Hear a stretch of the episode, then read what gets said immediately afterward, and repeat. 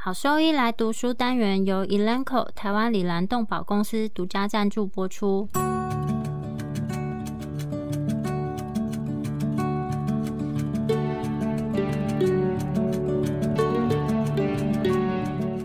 欢迎收听超级好兽医来读书，好读书，读书好，读好书，三日不读书，竞争一定输。眼睛太忙没时间念书，好兽医来读书，用说给你听。我是兽医师林哲宇 Steven，我是兽医师肖慧珍。在这边我们会挑选十个有趣的文章主题，用说的方式帮大家读书。每周一的中午十二点准时更新。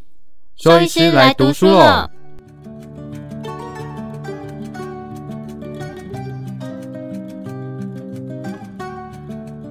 今天要分享的题目是书写的实验室检查。狗猫输血是挽救生命的程序，在兽医临床中是非常普遍的一件事情。临床病理实验室在确保书写安全及有效方面有非常重要的作用。实验室检查用于筛检捐血者的整体健康状况，以及是否存在任何血液来源性的病原体。进行书写之前，血型以及配对测试，并且使用适当的诊断测试来排除特定的书写反应。捐血者要怎么样进行筛选？实验室检查可以用于提高捐血者捐赠的安全性，并且降低疾病传播给输血接受者的风险。除了完整的病史以及核对捐血者的全面健康身体检查以外，还建议进行初始的临床病理学筛检，包含全血细胞计数、血清生化、尿液分析以及粪便检查。同时，每次收集前呢，也要确认它的 PCV（Pack Cell Volume）。根据美国兽医内科学会公司声明的指南，针对狗猫捐血者进行传染性的病原体筛检、显微镜检查、血液培养。血清抗原检测、分子分析以及血清抗体检测来检查感染性的有机体。筛检的方式会取决于涉及的病原。如果可以从每一个捐出的血液储存相同量的血浆以及全血，当在输血过后怀疑有输血传播感染的情况，就可以进行回顾性的检测。不过，因为成本以及周转时间的原因，兽医通常不针对个别单位进行所有的传染病筛检。但是，以上提到的这个方式，它是黄金标准，在人类血库的设备当中，多重核酸筛检用于筛检捐血样本中的生物遗传物质，并且使用小型样本库同时检测多个捐血样本。在血型方面，狗的血型在狗身上，许多最早被辨别的红血球抗原。被分类为狗的红血球抗原 （Dog Erythrocyte Antigen，DEA） 系统。DEA 数字一是 DEA 血型中最具免疫原性的，会在曾因输血致敏的 DEA 一阴性的狗引起强烈的同种异体抗体反应。其他的 DEA 血型三、四、五和七也已经都被鉴定出来。目前只有 DEA 四被记录为在致敏的狗产生溶血反应。其他较新的血型系统，例如 DAL、KAI 系统、KAI 一以及 KAI 二，虽然大多数的狗它是 DAL 的阳性，但是大麦丁、杜宾犬、西施犬则比较多为是阴性。因而增加了这些品种的狗在输血之后发生溶血反应的风险。但是，透过标准的交叉配血方法检测到 DAL 阴性的狗，因无意中输到 DAL 阳性血液而致敏产生的同种抗体。目前，KAI 抗原的临床意义还不是很清楚。狗的血型分型是透过将这些样本送到商业的兽医实验室，例如国际动物血液资源公司。或是使用商用的 kit 检测，大多数的实验室和这些 kit，它需要使用 EDTA 的全血样本进行抗原的检测。有一些实验室则是会使用血清抗体进行筛检，以检测抗 DEA 的抗体。目前至少有一个商业实验室，它能够检测 DEA 一四五七的血型，也就是 Animal Blood Resources International。在猫的血型部分。在猫呢，以 AB 血型系统为主。B 型的猫体内存在有强烈自然存在的抗 A 凝集素以及溶血素，所以在输血前一定必须要进行血型分型以及交叉配血，以避免危及生命的急性溶血反应。在猫也有发现其他的同种异体抗体，包括针对 MIK 血型系统的抗体，它会引起急性的溶血反应。最近，同时也发现了五种新型猫科动物的红血球抗原，因为商用检测的 kit 它是没有办法来分辨这些新型的分型或是这个 MIK 的抗原，所以需要进行交叉配血来检测它们。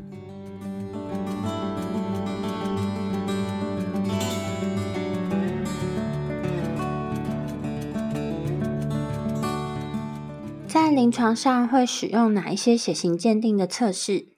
首先，最常用的就是血型卡 DEA 的血型卡检测，Rapid VAD H DEA 卡的血型测试，在血型卡的孔洞上含有冷冻干燥的单株抗体。当加入病患血液的时候，如果抗体检测到适当的 RBC 抗原，也就是阳性反应，就会出现凝集的反应。在一篇决定临界值的研究定义，血狗 DEA 一。血型卡阳性的建议临界点是大于或是等于一的阳性凝集。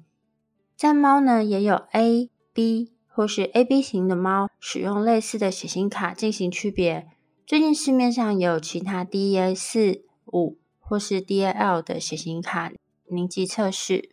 这些测试的优点就在于非常的快速，而且简单方便。再来则是血型凝胶，血液分型的凝胶，它是使用以吸收针对目标血型抗体的葡聚糖丙烯酰胺凝胶基质，但是目前制造商已经没有再提供这样子的产品。它的原理是将血液用于凝胶上，抗原抗体反应导致凝集物形成，并且聚集在凝胶当中。在离心过后，游离的红血球它会穿过凝胶，并在这个底部形成一团。在猫可以使用单管的凝胶测试来区别猫咪的 A、B 或是 AB 型。另外，则是免疫层析技术。在免疫层析技术当中，和缓冲液混合的红血球呢，它会向上迁徙，在膜条上，它会含有针对 DEA 的单株抗体，或是针对。A 型或是 B 型猫的单株抗体，在阳性反应里面，红血球它会和抗体凝集，并在膜上形成清楚的线。在猫呢是两条线，线的强度和颜色的变化已经被证明说它可以定量反映 RBC 表面 DEA 的表现。在一篇针对猫的研究，将这个技术和血型卡以及标准试管凝集血型的技术进行比较，显示血型的结果其实它是具有良好的一致性。并在文献中提到，和血型以及凝胶方法相比较来说，免疫层析它受到自身凝集的影响是更小的。交叉配血 （cross matching） 血型鉴定受血者的抗原，但是没有检测捐血者和受血者之间的抗体。交叉配血它用于检测针对 RBC 抗原的抗体，但不会检测抗血小板或是抗颗粒细胞的抗体。交叉配血的敏感性可能会因为所使用的技术而有所不同，比较弱的抗体有可能是检测不到，但是还是会建议在狗和猫输血之前进行交叉配血。作者在没有接受输血的狗仍然发现了交叉配血的不相容性，这个不相容性已经被记录。这种情况其实是没有那么常见，所以在其他作者他们就建议仅在曾经输血过的狗进行交叉配血。而在猫咪在输血之前，一定要进行交叉配血，特别是因为当 B 型猫，它其实是具有很强的天然的抗 A 的抗体，所以如果输入 A 型猫血的时候，就会立即出现反应。同时呢，有可能自然存在的 MIK 的抗体，它会引起潜在的反应。程序的话是可以进行主要以及次要的交叉配血。主要的交叉配血，它会检测病患对于供血者红血球的抗体。如果存在抗体，则会看到红血球凝集或是溶血，表示交叉配血并不相容。在次要交叉配血当中，则会侦测针对供血者对病患红血球的抗体。交叉配血的程序 （cross matching procedure） 第一标准管的程序，在大学兽医院实验室经常使用标准试管交叉配血的程序。需要使用磷酸盐缓冲食盐水或是食盐水，以及供血者和受血者的样本。简单来讲，主要的交叉配血，它从供血者先取得 EDTA 的样本，透过离心将红血球和血浆分离，用生理食盐水洗涤 RBC，并且制备百分之二到百分之五的 RBC 食盐水悬浮液。洗过的供血者的 RBC 悬浮液，再和受血者，就是病患的血浆或是血清混合，在次要交叉配血，将受血者病患的洗过的红血球和供血者的血浆或是血清混合，混合之后，将这个混合物静置离心，并且针对凝集或是溶血进行评分，或是也可以进行生理食盐水的置换方法。简而言之。当怀疑有串前形成的时候，可以将血清或是血浆及 RBC 的混合物重新离心，去除血清或血浆，再用人体积的生理食盐水，就大约两滴代替，将溶液混合之后重新离心，重新悬浮，再观察它的凝集反应。串前会在生理食盐水中分散开来，但是真正的凝集是不会因此就不见。交叉配血的程序在 incubation 的温度以及时间以及抗球蛋白的使用上面是有所不同。有一些作者他会提倡使用血清而不是血浆来跟 RBC 的悬浮液混合。在有一篇研究里面，EDTA 的血浆和血清其实是都可以用于狗的主要配对，但是因为血浆检测弱凝集素的灵敏度更高。在这篇研究里面，它是使用兔子的抗 DEA 来确定凝集反应。整篇来讲，其实应该注意的是，EDTA 它可能会干扰某些补体依赖性溶血抗体的检测。在需要补体或是怀疑有溶血性抗体的情况下，应该要使用新鲜血清。幸运的是，狗和猫大多数的血型抗体，它是生理食盐水凝集抗体，或是生理食盐水凝集抗体和溶血抗体，所以是可以使用血浆的。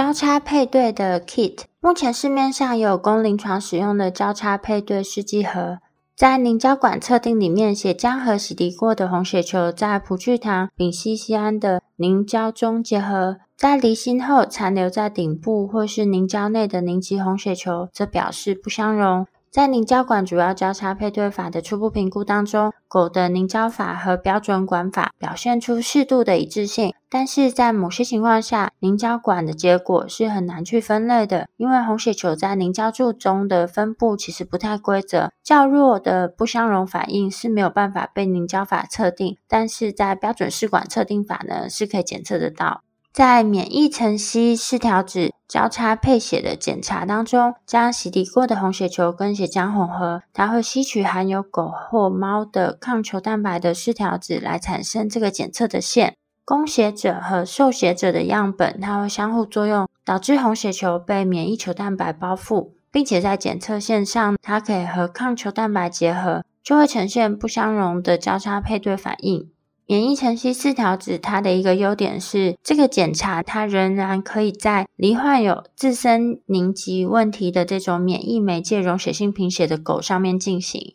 在有一篇比较标准管交叉配对和实验室制备的凝胶测定，以及免疫层析四条指，也就是全抗球蛋白增强的测定的研究里面。凝胶法和标准管，它能够检测抗 DEA 七的抗体，并且得到可以比较的结果。但是呢，免疫层析四条指则没有办法去区别 DEA 七的不相容性。在最后有一篇使用标准试管凝集试验、凝胶试验以及免疫层析四条指的试验，针对已经病危的狗狗进行主要交叉配对的研究显示，用于检测不相容性的快筛方法，其实它是缺乏敏感性。另外，应该要注意的是，试管凝集测试它是在室温三十七度 C 以下进行，而且它添加了全特异性的抗球蛋白。标准管的交叉配对试验的实验室方法之间的差异，可能是因为在研究之间呢，它缺乏一致性的原因。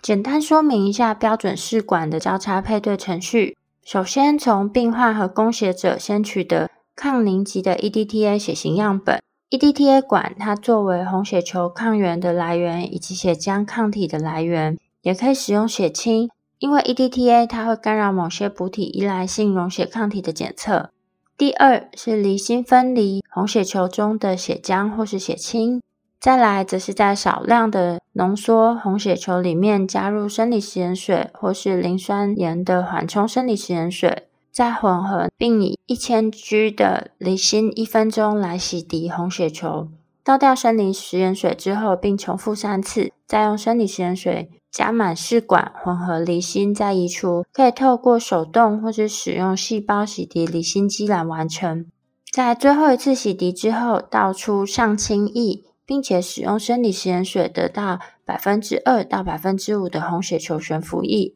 例如，零点一毫升的血液在二点四毫升的生理盐水中的浓度为百分之四。将指定量充分混合的红血球悬浮液和血清或是血浆加入十乘以七十五个 millimeter 的试管当中，进行以下的混合物：主要交叉配对，主要交叉配血，则是使用两滴病患的血清或是血浆，一滴供血者百分之四的 RBC 悬浮液；次要交叉配血，则是使用两滴供血者的血清或者血浆，一滴病患的。百分之四红血球悬浮液，对照组则是两滴病患自己的血清或是血浆，以及一滴百分之四病患自己的红血球悬浮液。同时，也可以制备两滴供血者的血清或血浆，以及一滴供血者的百分之四红血球悬浮液的供血者对照组，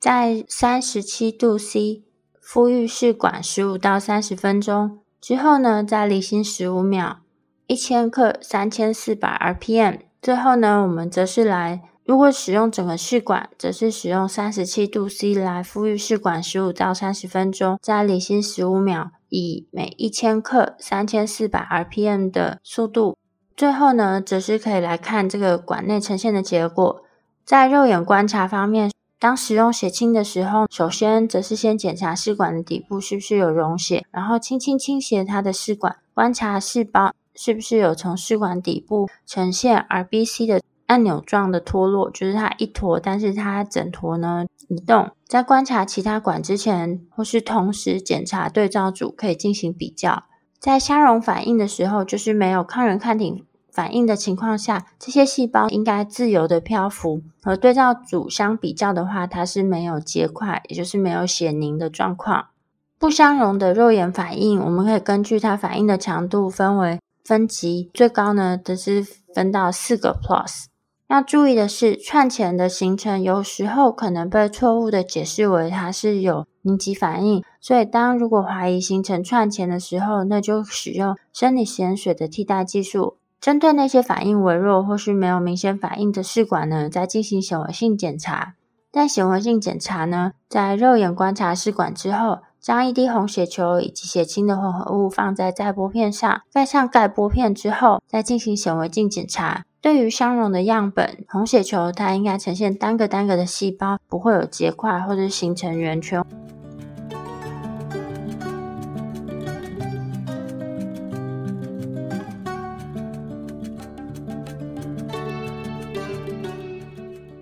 现在给毛孩的驱虫真的够缜密了吗？新界爽比你想的更周到，犬猫体内外寄生虫三十种适应症一次搞定，简单几滴让你三十天都放心。搭配李兰灵藻湿，对付跳蚤必虱长达八个月的保护。一秒圈上零叮咬，没有空窗期，不怕水，也没有异味，让毛孩安心享乐。点点新界爽，内外新接爽。圈圈灵藻湿。毛孩灵藻师，让狗狗、猫猫的防虫新生活可圈可点。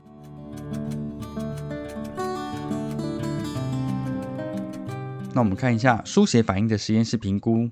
当书写反应得到准确诊断时，会及时提供适当的护理和处置。基于临床症状的演算规则，允许兽医师在怀疑书写反应时，遵循事件的逻辑顺序做出反应。而当怀疑某些类型的反应时，临床病理实验室可以提供进一步的诊断帮助。大量输血的继发反应有哪些呢？大量输血涉及大量血液的输入，通常是输给出血的病患。在兽医医学中，大量输血被定义为：第一个是在二十四小时内输入大于病患估计血容量的全血或血液成分。第二个是在三小时内替换病患估计血容量的一半，或替换与时间无关的患者血容量的百分之一百五十。大量输血常见的后遗症是柠檬酸盐中毒 （citric toxicity），因为柠檬酸盐是用于血液储存时防止钙活化的凝血作用。在短时间内给予大量柠檬酸盐，可以导致低钙血症，从而引起心电图的变化、呕吐、恶心和颤抖等。由于已知道这种并发症的风险，在接受大量输血的狗狗和猫咪，应该定期监测血中游离钙的浓度。如果游离钙浓度低于零点九 millimol per liter，即使没有临床症状，也应强烈考虑补充钙。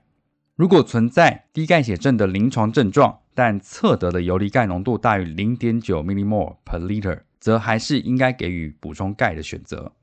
大量输血也可能发生凝血障碍，尤其是如果最初用红血球和晶体溶液替代失血，而非使用血小板或血浆替代的情况下。凝血功能缺失与输血量相关，如稀释性凝血病变，也和任何先前存在的凝血异常、病理变化和给予的治疗类型有关。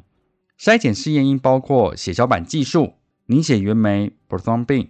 部分凝血酶原基酶 （partial thromboplastin） 和凝血酶时间 （thrombin times）。另外还有粘弹性凝血试验 （viscoelastic test）、纤维蛋白原浓度等。或者这些测试的某种组合，随着治疗的进行，应以此类测试进行监测。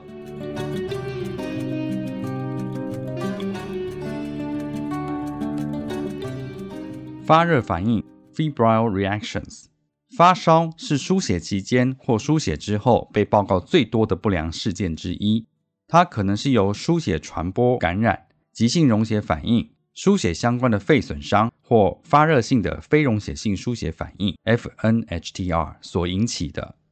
FNHTR 是一种急性反应，它的特征是生物体温高于摄氏三十九度，也就是华氏一百零二点五度，并且温度升高幅度超过摄氏一度，也就是华氏一点八度，并且已经排除其他发烧原因的情况下，FNHTR 是由对白血球或血小板的抗原抗体反应，或继发于储存的血液制品中的促炎性介质 （pro-inflammatory mediators） 所引起的。尽管 FNHTR 是良性的，但其他原因引起的发烧可能会危及生命。当输血过程中出现发烧问题，应在对患者进行评估的同时停止输血，应该完成整个生命迹象的评估。以确保没有低血压、心搏过速或呼吸系统受损的迹象。同时，应从病患身上采集血液样本，以评估是否有任何新的溶血情况。若在输血前尚未进行溶血测试，则还应该对血液单位进行溶血评估。必须进行双重检查及确认，以确保选择了正确的血液单位，并且血型是与患者匹配的。如果存在低血压或心搏过速，在评估血液单位时，应考虑液体治疗，以维持身体的灌流。输血期间或输血的四小时内出现发烧，同时有心搏过速和低血压问题的病患，则必须考虑是否由细菌污染引起的急性化脓反应。细菌污染的问题更常见于新鲜血小板浓缩物中，但也可能发生在 RBC 的产品中。如果担心病患有败血症的反应，则应该对血液单位进行污染的评估。详情可以参考前面关于输血前血液制品实验室评估的部分。如果怀疑有污染，应将血液单位和病患的血液接种到耗氧和厌氧的血液培养瓶中进行培养。也应评估病患是否有弥散性血管内凝血 （DIC） 或急性肾损伤 （AKI） 的实验室诊断证据，因为这两种情况都可能发生在败血症。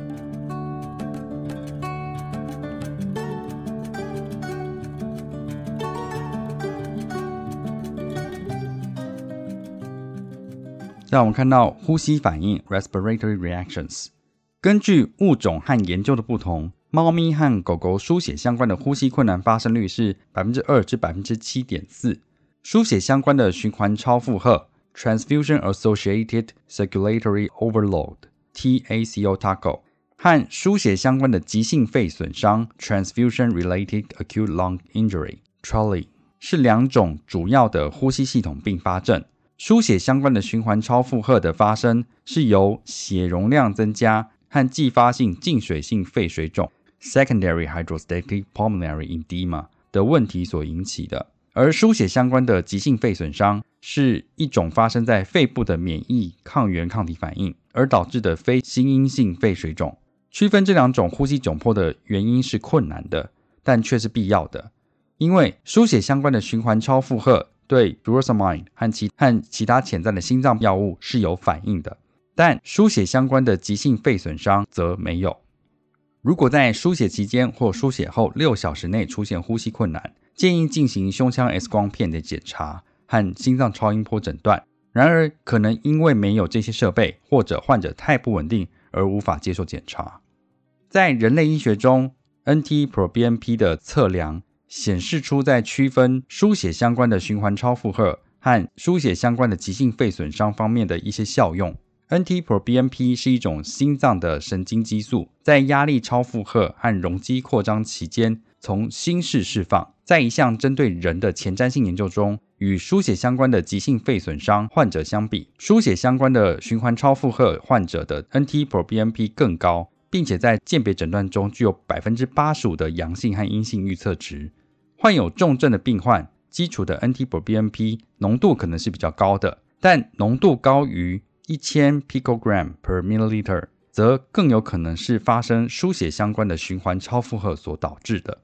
虽然 NT-proBNP 尚未在接受输血的狗狗和猫咪中进行研究，但已在区分心因性和非心因性呼吸窘迫的原因方面进行了研究。在狗狗中，NT-proBNP 低于八百 picomol per liter 的血浆浓度。则大大降低淤血性心衰竭的可能性。在有呼吸道症状的猫咪中，NT-proBNP 的血浆浓度大于两百七十 picomol per liter，则支持淤血性心衰竭的诊断。NT-proBNP 在诊所使用 Stanf Feline proBNP 的快筛检测来测量猫咪。该测试给出了在一百 picomol per liter 下较准的阳性和阴性结果，也就是如果低于这个值。则输血相关的循环超负荷是极不可能的。然而，NT-proBNP 呈阳性，并不能排除输血相关的急性肺损伤。NT-proBNP 的浓度是透过参考实验室测量所得到的数值。不幸的是，目前没有针对狗狗的快筛试剂，因为有研究表明，即使是一些健康的狗狗，也具有较高的 NT-proBNP 的基础值浓度。因此，在狗狗中，比起诊断输血相关的循环超负荷，NT-proBNP 可能更适合用来排除输血相关的循环超负荷。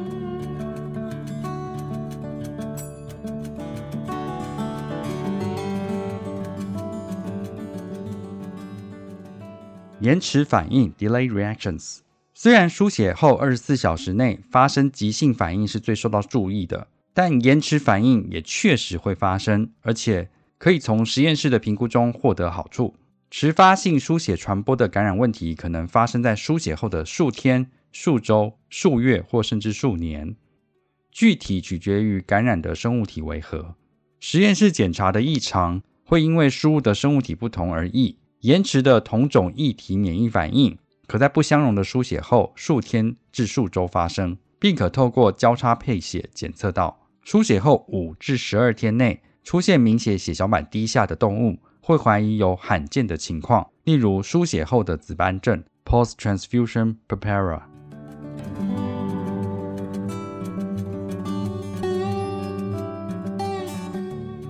总结：实验室检测在输血医学中扮演着非常重要的角色，尤其是在输血反应的预防和诊断两个方面。应使用实验室检测来筛检捐血者的整体健康状况。以及是否存在任何血源性病原体 （bloodborne pathogens）。输血前的血型检测和相容性测试可以降低产生免疫反应的可能性。面对输血反应，适当的诊断试验对于制定有效的治疗是很重要的。临床要点提示：第一点，应备有血型卡、凝胶、免疫层析试纸 （immunochromatographic strips） 等，并用于选择合适的血液制品。第二点，除了血型分型之外，还应该进行交叉配血 （cross matching） 来检测抗体。第三点，应仔细检查血液单位 （blood units） 的颜色变化，并在开始输血之前将少量的样本离心，并检查溶血的情况。第四点，输血过程中发烧最常见的原因是发热性的非溶血性输血反应 （febrile non-hemolytic transfusion reaction） FNHTR 通常透过减慢输血速度来缓解，而不需要其他治疗来解决。第五点。不过，还是应该先停止输血，并排除败血症和溶血反应等。第六点，如果在输血期间或输血之后出现呼吸窘迫，应强烈考虑拍摄胸腔 X 光片、心脏超音波和检测 NT-proBNP。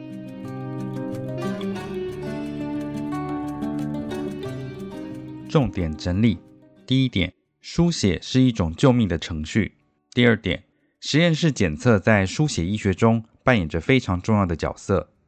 第三点，建议对捐血者和血液制品进行实验室筛检。第四点，目前已有供应犬猫的血型和血液交叉配对快筛试剂。第五点，实验室检查有助于诊断输血反应。